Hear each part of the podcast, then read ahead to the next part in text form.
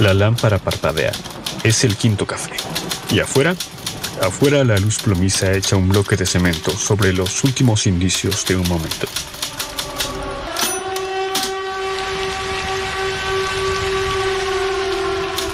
Oaxaca capital, 9 de diciembre de 1937. A mis manos han llegado unos papeles que, quizá, nadie debería conocer. Son cinco los involucrados, gente de muy buena lid.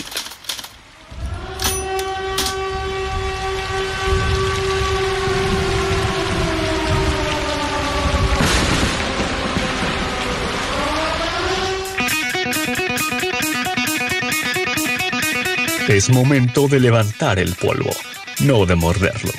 Prepárate para una descarga de crítica, ironía y algo de cinismo encapsulada en 60 minutos de riguroso análisis político.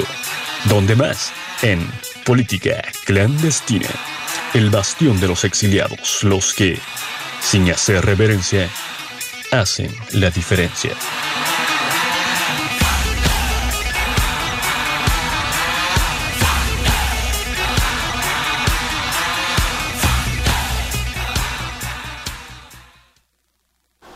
Son las 4, las 4 de la tarde de este eh, lluvioso 6 de julio del 2021, martes 6 de julio del 2021. Y usted sabe que si son las 4 de la tarde y es un martes, seguramente nos va a escuchar aquí en Política Clandestina.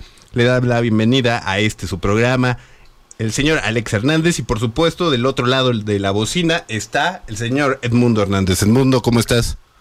Señor Alex Hernández, muy buenas tardes a todos que nos escuchan desde la comodidad de su automóvil, su hogar o en su teléfono celular. Pues una vez más, para platicar diferentes temas acerca de la política nacional, internacional y otros temas de interés general. Así que, como cada martes, como bien decías, Alex, nos encontramos acá. Y pues, un gusto estar de nuevo con ustedes, auditorio, eh, y contigo, Alex. Así que, pues, sin más, ¿no? Mucho gusto, ya sabes, de, de entrar a esta conversación, Alex. Y ¿Qué, pasa? ¿Qué tenemos para el día de hoy, señor Alejandro Hernández? Eh, le anticipo a usted que está escuchándonos a través de la señal del 91.5 FM que si piensa informarse acerca del caso Stop, este no es el lugar, ¿verdad? Edmundo, este no es el lugar porque hoy no vamos a hablar sobre ese caso que todos los medios de comunicación han tomado como si fueran este medios de comunicación de chisme. Y nosotros no somos eso. Entonces... somos un, medio medianamente serio, podríamos decir.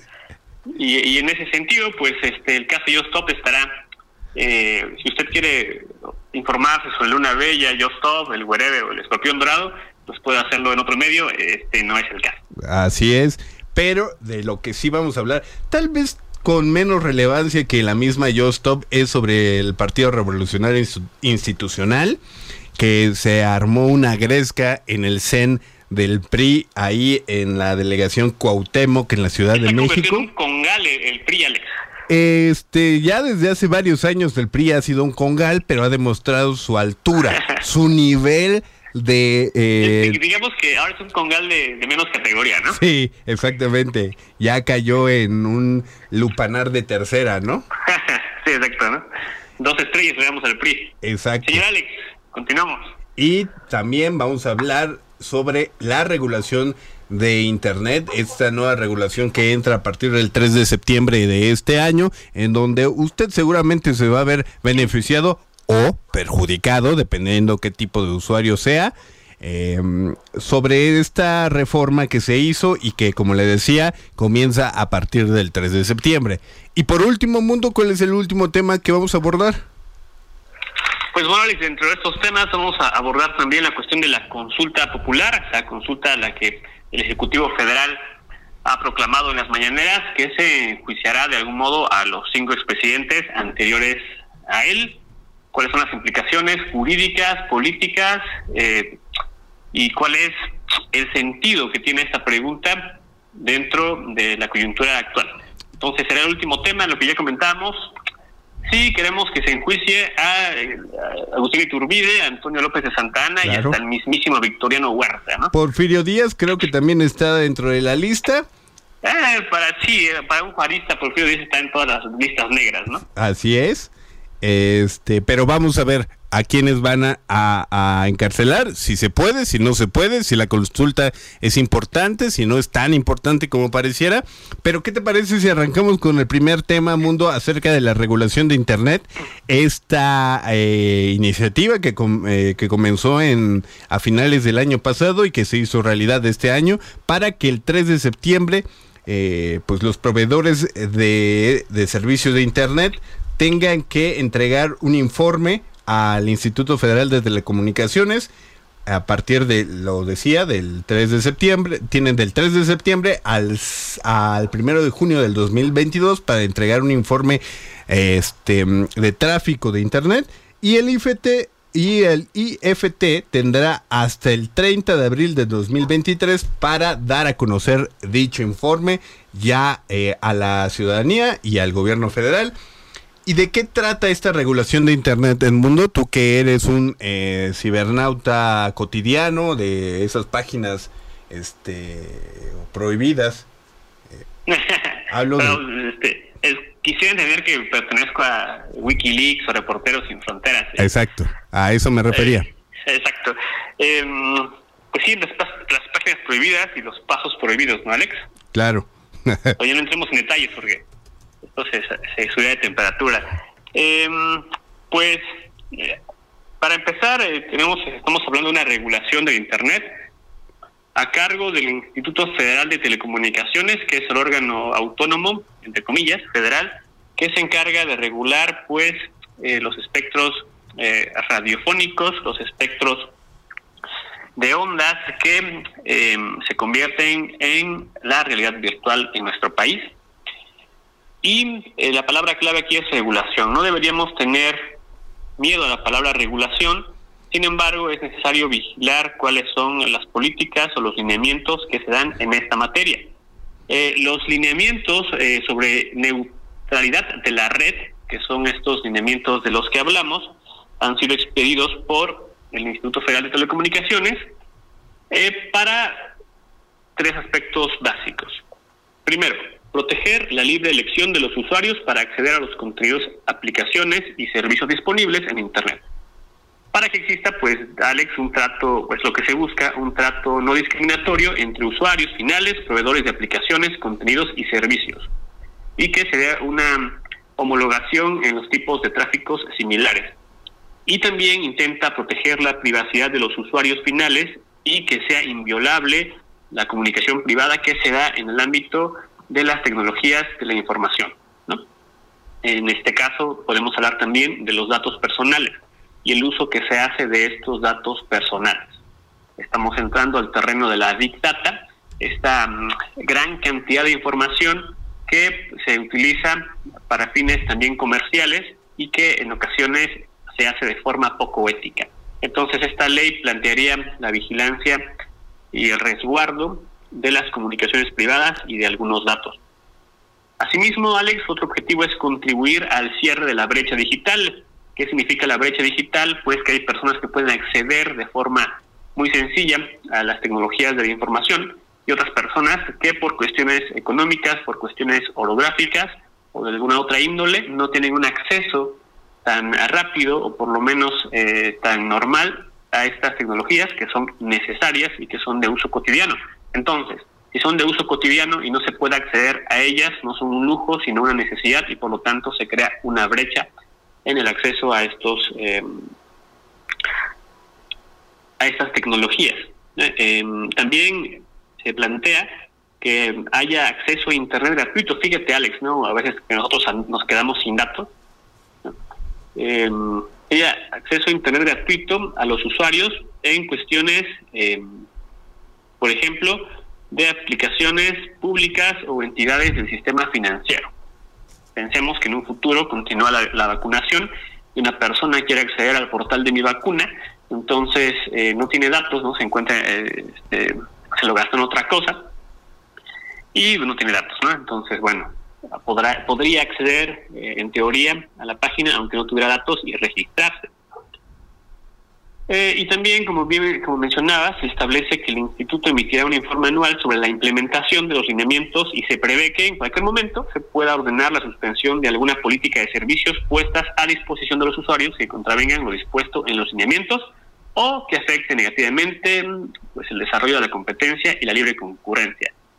Es decir, está planteando eh, poner obstáculos o barreras a los oligopolios que se generan por las grandes compañías eh, de, que son proveedoras de Internet y por lo tanto que al incentivarse la competencia haya un mejor servicio para los usuarios. Todos tenemos claro que en alguna medida, aunque sea mínima, cuando hay más ofertores en el mercado, los servicios tienden a mejorar y a, hacerse más baratos. Recordemos cuando solamente estaba Telcel como un monopolio, digamos, eh, o Telmex, y aunque no estamos hablando de una competencia perfecta, cuando entran otros actores, eh, proveedores de estos servicios al mercado, pues hay más productos eh, que se ofertan y también... Más opciones eh, para el usuario, ¿no? Exacto, ¿no? Tú conoces bien ese tema, Alex, ¿no? entonces, de esto trata básicamente los lineamientos de neutralidad de la red y pues bueno, lo elegimos el tema porque estar informados sobre lo que pasa con el mundo digital, sobre la realidad virtual, es estar informados sobre lo que sucede en nuestro día a día, dado que, como ha dado varios datos el INEGI, gran parte de los mexicanos tienen acceso a Internet y con esta cuestión de la pandemia, pues muchas personas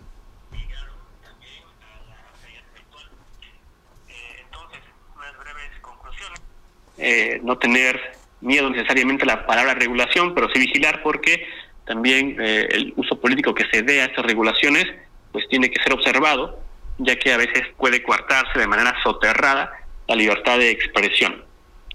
Pero bueno, esto entraría también en otro ámbito y tendría que ver con otras leyes, ¿no? Mundo. Eh, sí. A ver, para, para el ciudadano, para el radioescucho que, que en este momento está sintonizando política clandestina, podría decir, ok, en esto, en este caso me beneficia, me perjudica tal vez a, a las empresas, porque se aplicarán sanciones para quienes no apliquen dentro de todo su eh, inventario, dentro de todo su sistema de control, esta nueva reforma constitucional, ya, de hecho, este, se aplicarán sanciones.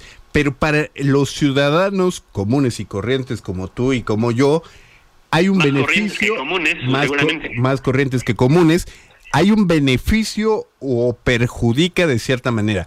Me interesa mucho el tema de, la base de datos que se va a ir eh, alimentando con el paso de los informes sobre el tráfico que genere cada uno de los usuarios que entren a Internet. Eso es bastante interesante, bastante importante, yo creo que para el ciudadano, porque podría generarse ahí una Big Data que no es por ser mal pensado, pero tú y yo sabemos que en este país la corrupción, este, el mercado negro está a la, a la orden del día y que toda esa información podría ser eh, posteriormente mm, vulnerada por, no sé, alguna célula del crimen organizado, el mercado negro, lo que sea.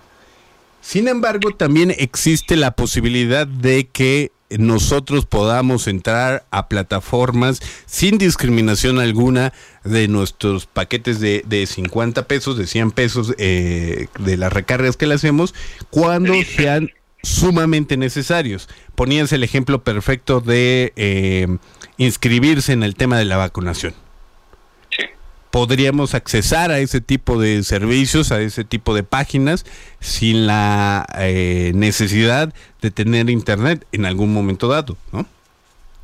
Sí, Alex, creo que eso, eso que mencionas remata bastante, bastante bien como la cuestión más práctica de cómo le impacta al ciudadano, porque eh, podríamos dar otros ejemplos y a lo que comentabas quisiera agregar también la cuestión de la protección de los datos personales, pues tiene que ver todo en un equilibrio de instituciones autónomas, incluso.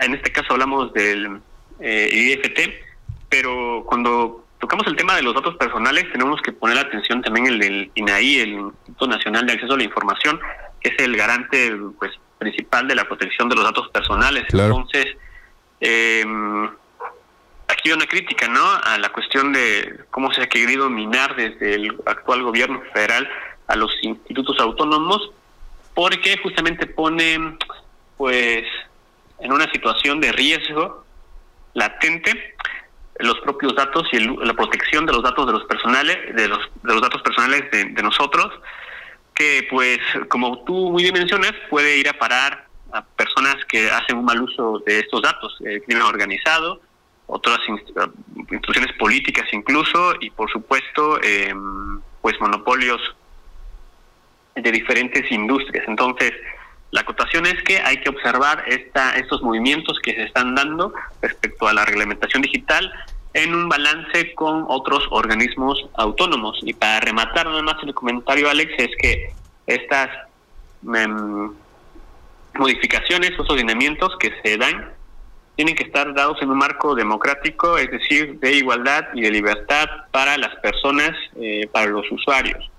Y un ejemplo muy específico sería Em, que ahora las empresas tienen que hacer más por garantizarte un servicio que te venden, pero que a fin de cuentas no está sirviendo y no es como te lo vendieron.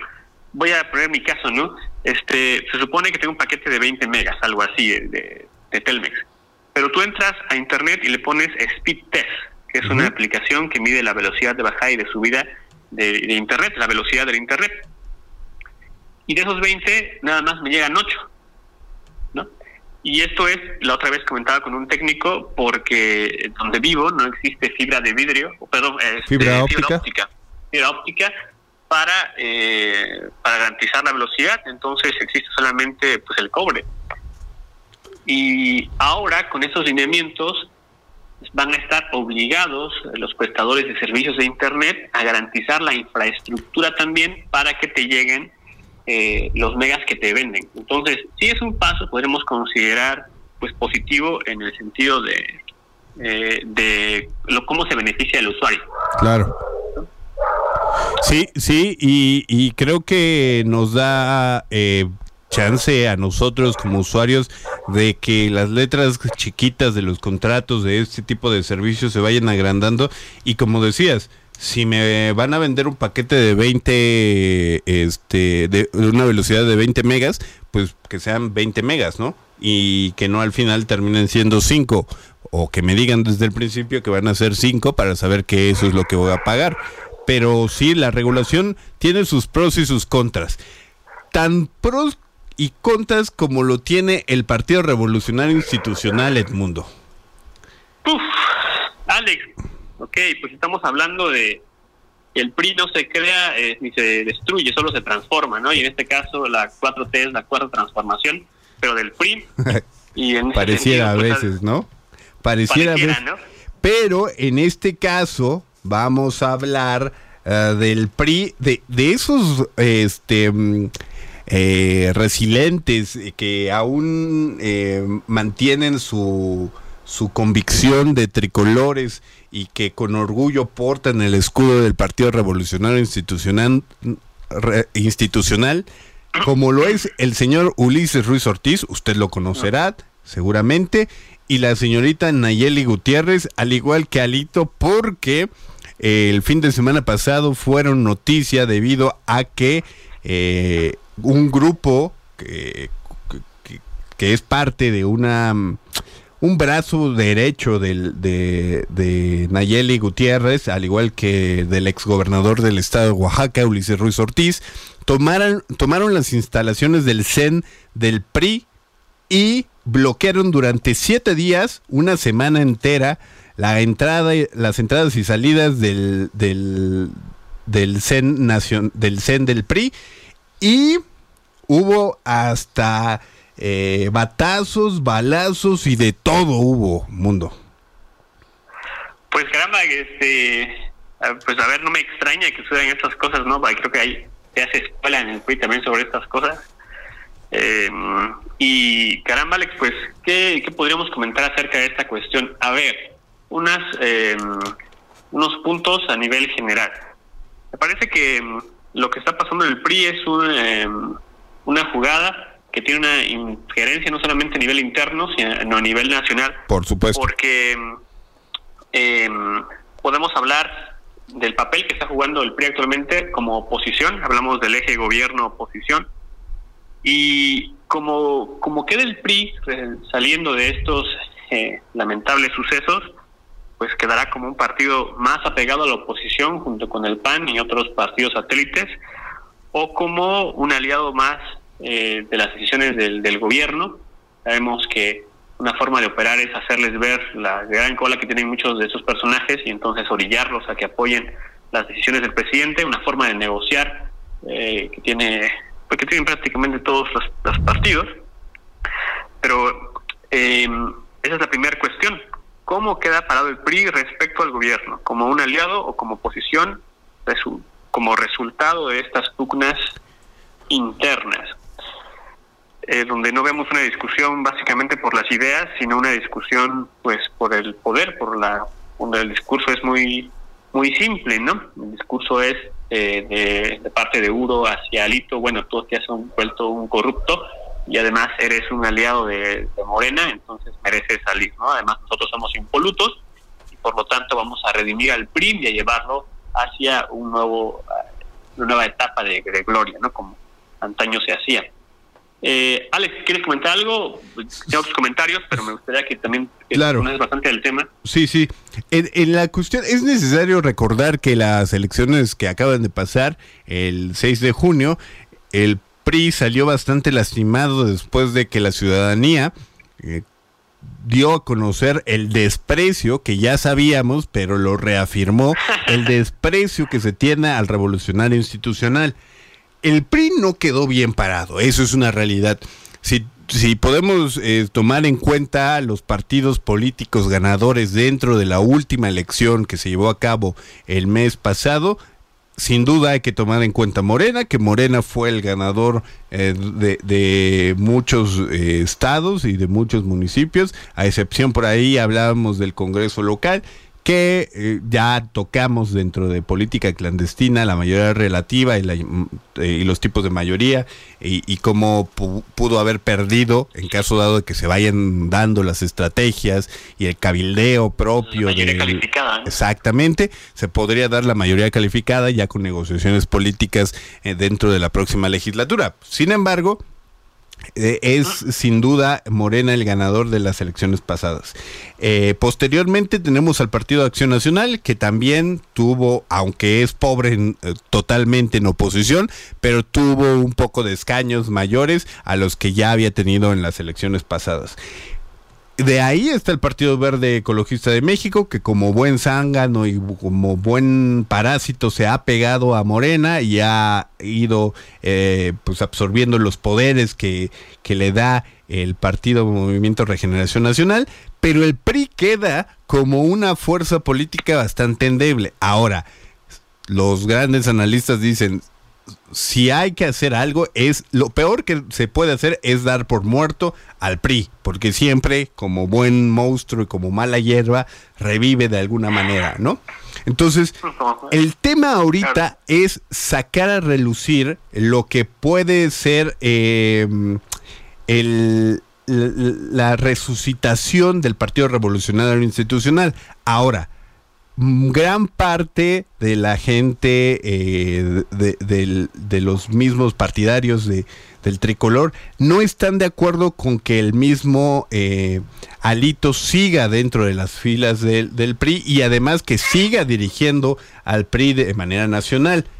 Ulises Ruiz es uno de esos detractores, al igual que Nayeli Gutiérrez, que es una eh, mujer que ha estado dentro de las filas del PRI durante muchos años, además está en la, en la asociación de, este, de abogados que son miembros del Partido Revolucionario Institucional, eh, dice que es también eh, un, una activista política bastante férrea. Sin embargo, ahorita es la que llama la atención porque junto con un sector del PRI a nivel nacional son los que se plantaron. ¿Cuáles son los beneficios que está adquiriendo Ulises Ruiz? No sé si viste este mm, una entrevista que que le hacen a Ulises Ruiz en Tragalu Ajá, exactamente. Sí, Bueno, sí, sí. con este Fernando, este, este, Eh, bueno, que me- se me olvidó el apellido. Bueno, el caso es que las, los reflectores que está tratando de conseguir Ulises Ruiz, con además una ala que, que tiene por parte del Partido Revolucionario Institucional, en donde está tratando de conseguir un movimiento nuevo dentro de los priistas, eh, algo así como un morena, eh, pero eh, licuado. Sí, sí, sí. Bastante, mucho más quimeresco. Eh, entonces, es el mismo Ulises Ruiz quien está tratando de apoderarse, ya sea en su proyecto número uno del partido, que eso sería el objetivo final, o en segundo caso, agarrar una corriente del Partido Revolucionario Institucional y llevársela a este movimiento que está armando. ¿Le está saliendo? Pues, de cierta manera, no creo que sea un éxito rotundo, pero le está funcionando. Por otro lado, Alito no lo parece ser que no se va a mover. También hay una gran parte, una estructura eh, grande que lo está respaldando el mismo presidente estatal del Revolucionario Institucional, que es Eviel Pérez Magaña, lo respalda aún con todos los resultados deplorables que consiguió el, el 6 de junio pasado, este, parece ser que va, va, va a continuar. Ulises Ruiz y la misma Nayeli Gutiérrez amenazan con regresar a bloquear las eh, instalaciones del CEN del PRI eh, en la delegación Cuauhtémoc en caso dado de que Alito no responda a sus exigencias. Ahora, ¿sabes lo, lo que es más deplorable todavía, Mundo? Más deplorable que eso. Más deplorable de que el PRI mismo. O sea, más deplorable que eso, ya es mucho, yo lo sé. Pero lo que es más deplorable que ello es que dentro de esta trifulcas que, trifulca que se eh, llevó a cabo el fin de semana en el CEN del PRI, hubo o identificaron a eh, miembros de los Claudios. ¿Tú sabes quiénes son los Claudios, señor mundo? Claudios, pues me suena a varias Claudios por ahí. Claudia Ruiz Macié, Claudia Sheinbaum. ¿A quién Claudia te refieres? Eh, seguramente pensarás que son todos los hijos de ellas, pero no, no son todos los hijos de ellas. En el 2018, te voy a decir parte de, las, eh, de los acontecimientos en donde han estado. En el 2018 sabotearon actos de campaña de la entonces candidata a la coalición Juntos Haremos Historia en la Ciudad de México, Claudia Sheinbaum. Ahí parece ser que combina los Claudios con Claudia Sheinbaum, pero no es por ello. También desde 1997 se han vinculado indistintamente con el PRD, con el PAN y el PRI para amedrentar, presionar y golpear a los opositores. O sea, estamos Creo que- hablando... Creo que hay por ahí un personaje siniestro, ¿no? Que fue detenido en un, Sí, hace unos pocos años. Así es. Eh, estamos hablando de un grupo de choque tal cual, ¿no? Se dedican a actividades criminales como el narcomenudeo, la capital, el robo a transe- transeúnte, Un, un grupo porril, en palabras del propio uno, ¿no? Exactamente. Y junto a la Asamblea Barrios, eh, a la invasión de predios abandonados, principalmente en la alcaldía Cuauhtémoc, que es justamente donde se llevó la trifulca. Sus líderes son los hermanos González González, Héctor y Claudio González González, de ahí vienen los Claudios, quien Claudio González González fue detenido en 2015 acusado de estar involucrado en el secuestro de empresarios, tanto en la Ciudad de México como en el Estado de México.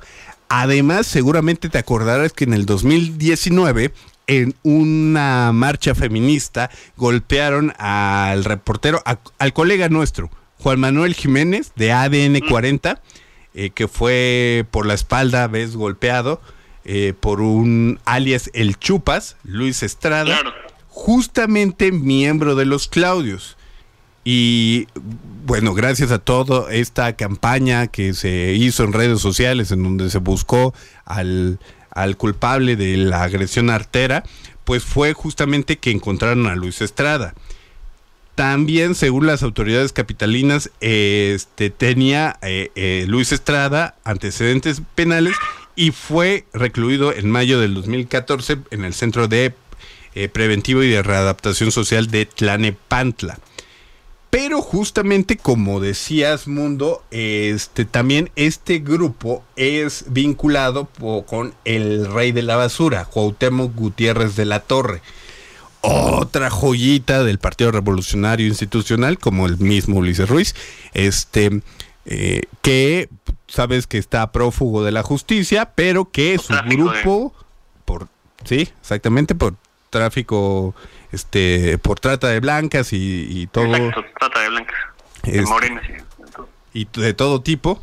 Eh, y justamente son este grupo quien está involucrado en la toma del CEN. Ahora, Ulises Ruiz y Nayeli mencionan que el mismo Alito fue quien los mandó y que es toda una faramaya de, eh, de Alito este, para dejar en mal al grupo manifestante. Alito dice que Ulises Ruiz trae a sus vándalos desde aquí en Oaxaca y que fueron ellos los que ejercieron presión violenta hacia las oficinas del CEN del PRI. Entonces, parece ser que involucra desde células del crimen organizado en la capital del país como a diferentes actores del PRI a nivel nacional. Tal es el caso. Ulises eh, pues culpa directamente al mismo José Murat, del ex gobernador de Oaxaca, que sabemos que traen diferencias bastante añejas. Este, al mismo Alito, que dice que está eh, eh, en contubernio ya con el Movimiento Regeneración Nacional y que hace negociaciones a partir de candidaturas y de espacios políticos. Entonces, es un, problema que parece que no se resolverá, pero que además involucra la búsqueda de reflectores por parte de los principales protagonistas y apoderarse ya sea del PRI como partido político o de alguna parte, alguna ala del mismo revolucionario institucional para ellos mismos generar sus estructuras. Por supuesto, ¿no? Hay un discurso ahí de fondo, un discurso de respecto de Ulises Ruiz en tomar el poder del PRI para hacer em, una oposición verdadera, diría él, al presidente Andrés Manuel. Y dentro de este discurso, pues encontramos una imposibilidad, Alex.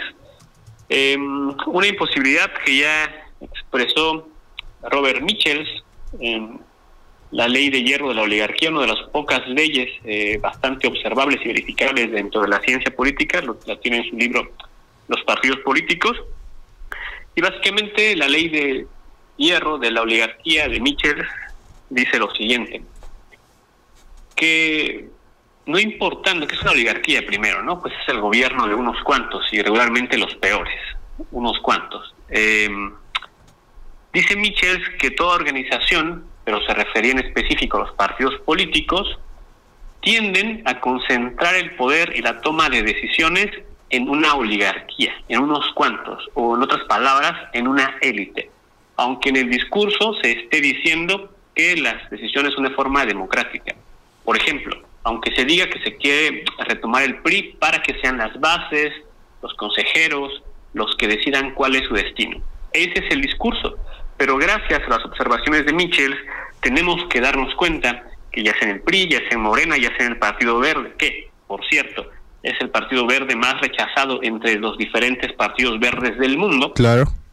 Em, el PT, donde está Noroña y su discurso eh, demagógico, eh, eh, todos estos partidos que hablan de una em, toma de decisiones democráticas, realmente hay una imposibilidad porque esas decisiones se acaban concentrando en una cúpula. Todo el mundo sabe que cuando hay elección para candidatos de presidentes municipales, de diputados, etcétera, las famosas listas pues resultan dedazos donde los consejos municipales, distritales, etcétera, solamente son una faramaya para justificar una decisión que ya se tomó. ¿no? Entonces tenemos que identificar bastante bien esta dimensión discursiva de los partidos políticos, eh, que aunque nos parece un poco obvia, porque pues tienen poca credibilidad y por eso es obvio que, que no van a hacer esto, pero no nos dejemos engañar porque a veces hay personajes que tienen una mayor credibilidad y esto pasa en eh, básicamente en la mayoría de organizaciones, partidos políticos, el propio gobierno, las decisiones se van a concentrar en una sola élite. y regularmente esto se da cuando se toma el poder, cuando se da de forma hegemónica, a través de la radicalización del discurso, como en el caso de eh, Ulises. Por eso decíamos, Alex, ¿no? Hace un momento también, que de cómo, eh, como bien planteabas, ¿no? Cómo se ve el estado del PRI, ya sea con una corriente que se desprende, eh, o como Ulises y su grupo tomando el poder, va a quedar articulado como una parte importante de la oposición o como, o como un em, un florero más, digamos, ¿no? El PRI respecto a la oposición de la 4T. ¿Por qué se da la ley de yo de la oligarquía? Bueno, por las decisiones que tienen que tomarse a veces de forma muy eficaz, porque cada uno de los eh, funcionarios del partido trata de proteger su propio puesto, lo cual los orilla a acumular el mayor poder posible y eh, quitar de en medio o Em, hacer de lado, digamos, a los demás competidores dentro de su propia organización para cuidar su propio puesto. Es algo que Michers constató empíricamente a través de un estudio comparado en diferentes partidos políticos y es una ley que se puede aplicar eh, también en el caso de México. ¿no? Em, y bueno, pensar que en este nivel pues nos, estamos moviendo en un, eh, se han abandonado pues un programa de, de ideas no observamos por ejemplo a esos personajes que mencionas hablándonos de un programa de ideas, un programa de acción respecto del partido, sino simplemente un discurso, digamos, eh, peyorativo respecto a lo que se está haciendo. Es algo que se pretende hacer menoscabando algo y no proponiendo. Entonces, em, esa sería una visión general em, de esta cuestión que, que explicabas bastante, bastante profusamente y profundamente la dinámica interna que está teniendo Al. Por supuesto. Oye, y, y, si tenemos que hablar de criminales y de toda esa basura política, tenemos que hablar de expresidentes. Y si hablamos de expresidentes, tenemos que hablar de la consulta pública que se llevará a cabo el próximo primero de agosto, en donde se ha hablado de todo, absolutamente de todo. Todos han opinado, hasta la misma Justop eh, está opinando desde Santa Marta, Catitla, sobre el tema de la consulta pública. Entonces, a ver, eh, quiero entrar rápido porque vamos a extender al tema de, la democracia y del plebiscito, el referéndum, la consulta pública. Vamos a, desentrañar el tema de los conceptos propios de, lo que acabo de decir. Pero para poner en contexto lo de la consulta pública, ya les dije que se llevará a cabo el primero de agosto. En primera instancia, parecía que iba a costar 1.500 millones de pesos. Al final, este, según el Instituto Nacional Electoral, lo redujeron a los 528 millones, aunque el Instituto Nacional Electoral menciona que eh, se queja sobre todo del gobierno federal y obviamente este, de la partida presupuestaria que le dieron para este año, en donde se le redujo 870 millones. Eh, ahora, ¿qué tan válido mundo o qué tan, mejor dicho, qué tan necesario es esta consulta pública? Porque se ha dicho, uno, el número que se necesita de votos que se necesita para eh, alcanzar la mayoría, según lo que se estipuló anticipadamente dentro de las reglas de esta consulta pública, es del 40% del padrón electoral. Estamos hablando. equivale, Alex, a 37 millones de mexicanos. Sí, poquito más de los 37 millones de mexicanos, que estamos hablando que es mucho, ¿no? Cerca de 30 millones fueron los que votaron por Andrés Manuel López Obrador en el 2018. Supongamos que toda esa gente, que no murió por COVID, pero toda esa gente mantiene todavía la decisión de votar por una iniciativa que fue del mismo presidente. Aún así, faltaría el 10% del padrón electoral para perdón, este, faltarían más de 3 millones, 4 millones de, personas para poder este, ser vinculante la, la consulta pública con eh, un proceso penal en contra de los expresidentes.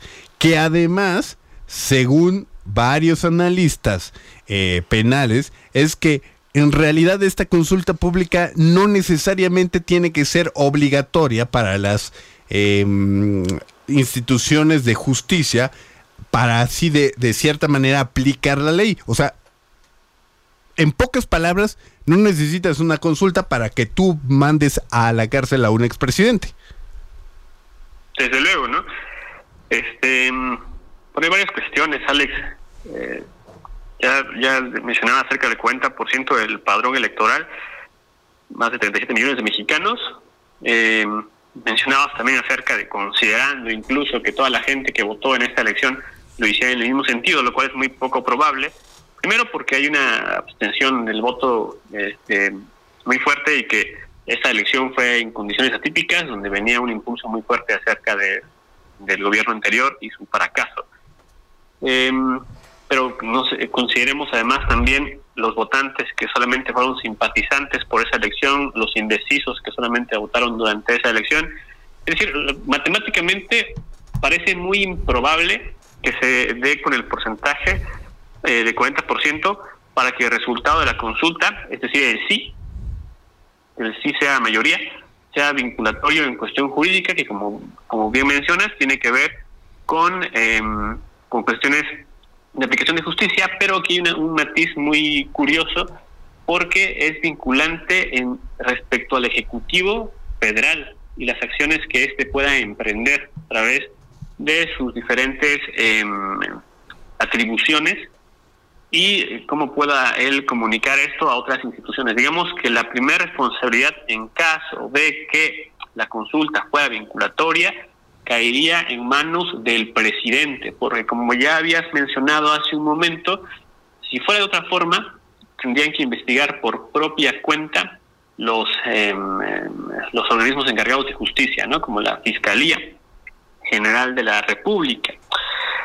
Em, es verdad que esta pregunta, tal como quedó redactada, porque la Suprema Corte de Justicia no admitió la primera forma de la redacción de la pregunta, eh, es distinta a la que planteó el presidente. De hecho, Andrés Manuel se pronunció pues en contra de cómo quedó redactada la pregunta, que la, voy a leer, Alex, si este, me lo permite. Claro, lee ese eh, trabalenguas. Ese trabalenguas, a ver si me sale. ¿eh? ¿Estás de acuerdo o no en que se lleven a cabo? Así quedó la pregunta, así quedó después de que eh, la remitiera para su reestructuración la Suprema Corte de Justicia y enseguida voy a leer cómo era la intención original del presidente. La pregunta quedó así, ¿estás de acuerdo o no en que se lleven a cabo las acciones pertinentes con apego al marco constitucional y legal para emprender un proceso de esclarecimiento de las decisiones políticas tomadas, y aquí viene gran parte de la ambigüedad, tomadas en los años pasados, en los años pasados, ¿cuántos años? Por los actores políticos, en que otra ambigüedad, por los actores políticos, actores políticos encaminados a garantizar la justicia y los derechos de las posibles víctimas. Ok, así quedó redactada. Pero, em, ¿cuál era la propuesta del presidente? Doy lectura textual. Esta era la primera propuesta de Andrés Manuel, la pregunta sobre la consulta. ¿Está de acuerdo o no con que las autoridades autoridades competentes, con apego a las leyes y procedimientos aplicables, investiguen y en su caso sancionen la presunta comisión de delitos. Fíjate nada más la cuestión de los significados, ¿no? Aquí ya está hablando de delito. Claro. Por parte de los expresidentes, y nombra textualmente al presidente Salinas, al expresidente Cedillo, al expresidente eh, Fox, al expresidente Calderón y al expresidente Peña Nieto, durante y después de sus respectivas gestiones. Durante y después pues Aquí también hay un cambio radical respecto a la, a la pregunta como quedó después. Entonces, políticamente, una de las intenciones del presidente al elaborar esta consulta, eh, pues es atizar, atizar, perdón, sus bases electorales, porque recordemos también que esta consulta estaba proyectada para un periodo electoral. Así es. Es otra otra pista, otro inicio. Eh, ya no se logró por el consenso que nos tuvo con la oposición. Em, y después, que ya no tiene el, mismo alcance el presidente pretendía, porque no quedó redactada de forma similar. Así que estamos hablando de una pregunta ambigua, con dudosa eh, procedencia jurídica, y que eh, matemáticamente, probabilísticamente, muy poco factible.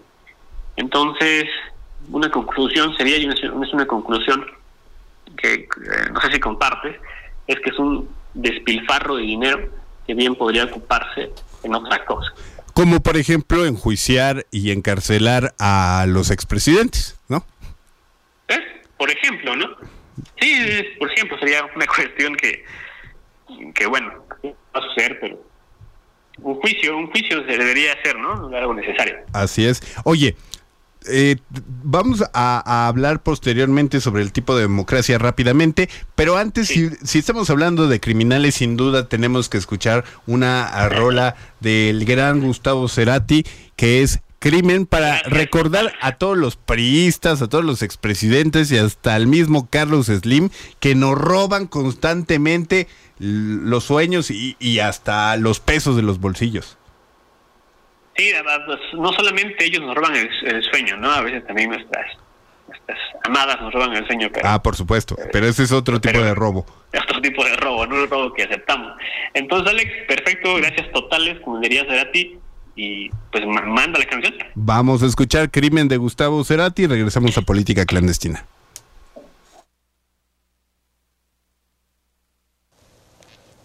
Últimamente los días y las noches se parecen demasiado. Si algo aprendí en esta ciudad es que no hay garantías. Nadie te regala nada. Todo podía terminar terriblemente mal. Pero este caso había que resolverlo.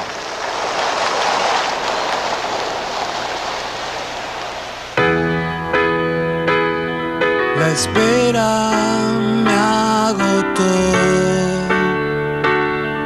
No sé nada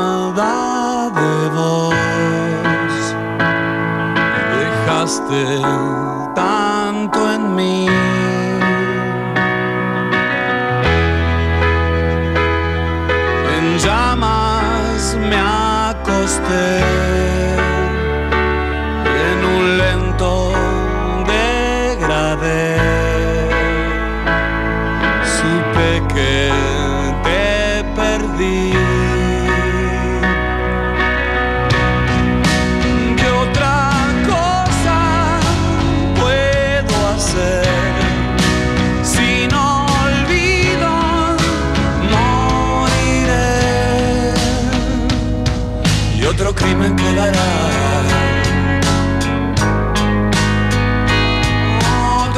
quedará sin resolver.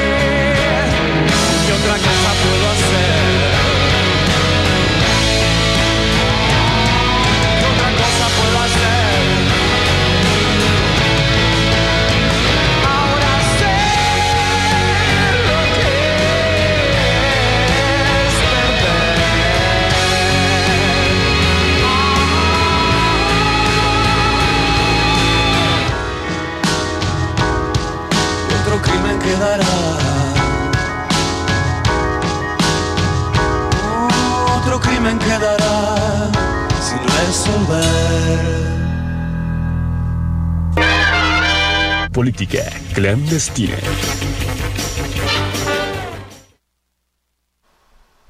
Ya regresamos a Política Clandestina, su servidor Alex Hernández y del otro lado de la bocina se encuentra Edmundo, Edmundo Hernández y ahora vamos a hablar sobre los sistemas democráticos, qué tanto diablos sirve un plebiscito, por qué una consulta pública, qué diablos es un referéndum, por qué hay una democracia participativa y una directa, de qué chingano sirve saber todo esto, no lo sé.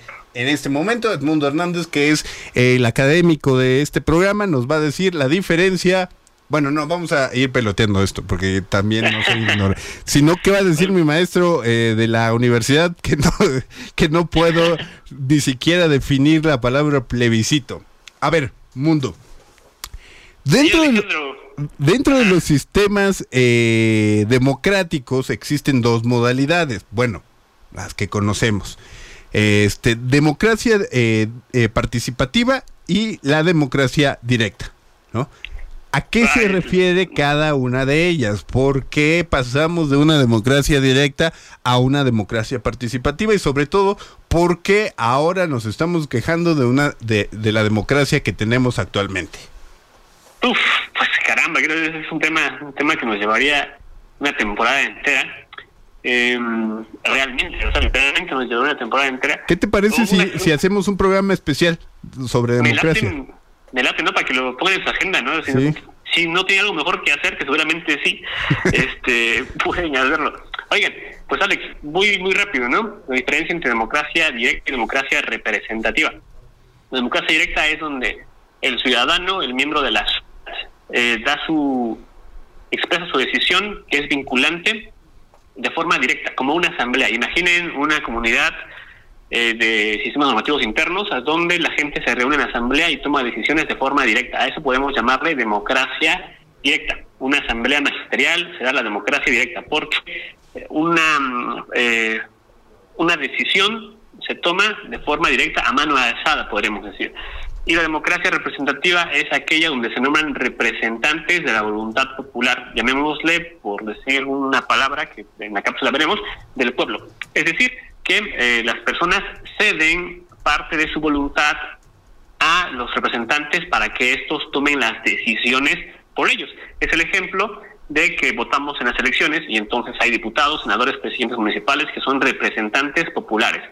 Esta vinculación, como decía Edmund Burke, no significa que deban obedecer los representantes como un mandato lo que dicen sus votantes, sino que es algo mediado, es decir, que como han sido parte de su voluntad, pueden ser, tener cierta autonomía en su toma de decisiones.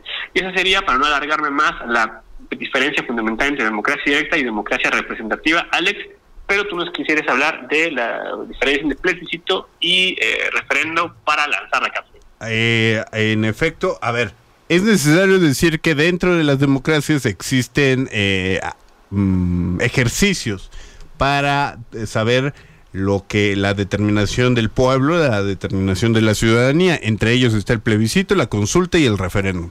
El plebiscito sirve para que los ciudadanos decidan eh, entre rechazar o aceptar una propuesta que concierne a la soberanía al gobierno. En tanto la consulta, como la que está a punto de presentarse este primero de agosto, el cuerpo electoral sobre un acto de naturaleza gubernamental o constitucional, es decir, político, en el genuino sentido de la palabra, no gira en torno a un acto legislativo, sino a una decisión política, aunque susceptible quizá de tomar una forma jurídica. Es por eso que lo que estamos a punto de presenciar el próximo primero de agosto es una consulta. Y el referéndum es un mecanismo de participación directa mediante el cual la ciudadanía manifiesta su aprobación o rechazo previo a una decisión de gobierno.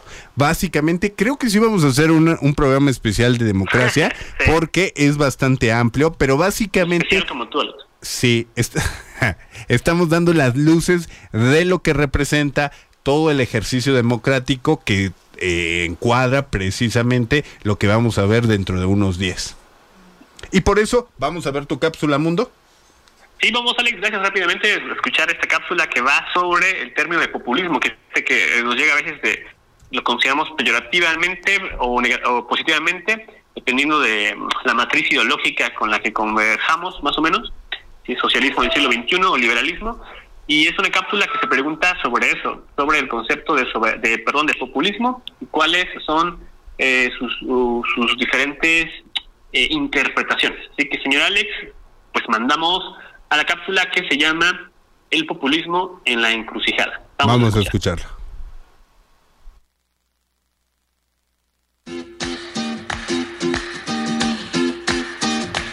El populismo en la encrucijada. Como categoría política, el populismo puede entenderse a través de dos visiones antagónicas. Por un lado, la emanada del liberalismo, que considera al populismo como un fenómeno que mina las bases lógicas y racionales de la deliberación política, sentando de ese modo las bases para un gobierno reduccionista, simplista y en último término manipulador. Esta idea, engendrada durante la Ilustración, se enfrenta a un problema radical. La dimensión emocional, a veces inaprehensible e incontrolable, de los individuos y la sociedad. Precisamente es este último punto el retomado por el socialismo del siglo XXI, que encuentra en el populismo la propia lógica de la democracia, pues es a través de las emociones homogéneas como se puede llegar a encarnar la noción de pueblo, el sujeto político de la democracia, para de ese modo lograr el autogobierno. El problema al que se enfrenta esta visión no es menor al que se enfrenta la visión del liberalismo ya que regularmente dicha homogeneidad en la emoción se consigue a través de la creación artificial de un antagonismo respecto a una élite, otras identidades, entre otros fenómenos. ¿Y tú, qué visión tienes? ¿Crees que se puedan reconciliar estas dos? Política clandestina.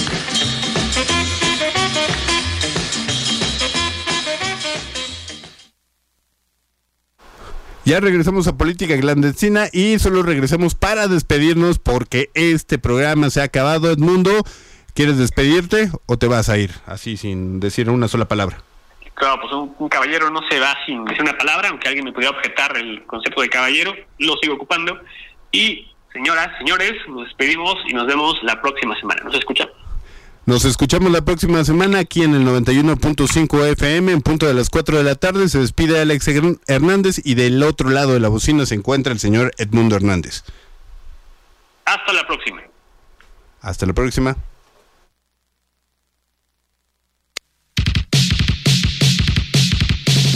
No te olvides, nos escuchamos el próximo martes a las 4 de la tarde, solo por el 91.5 de FM, Radio Universidad de Oaxaca, la guarida de los archivos clasificados y los casos sin resolver, la guarida de política clandestina.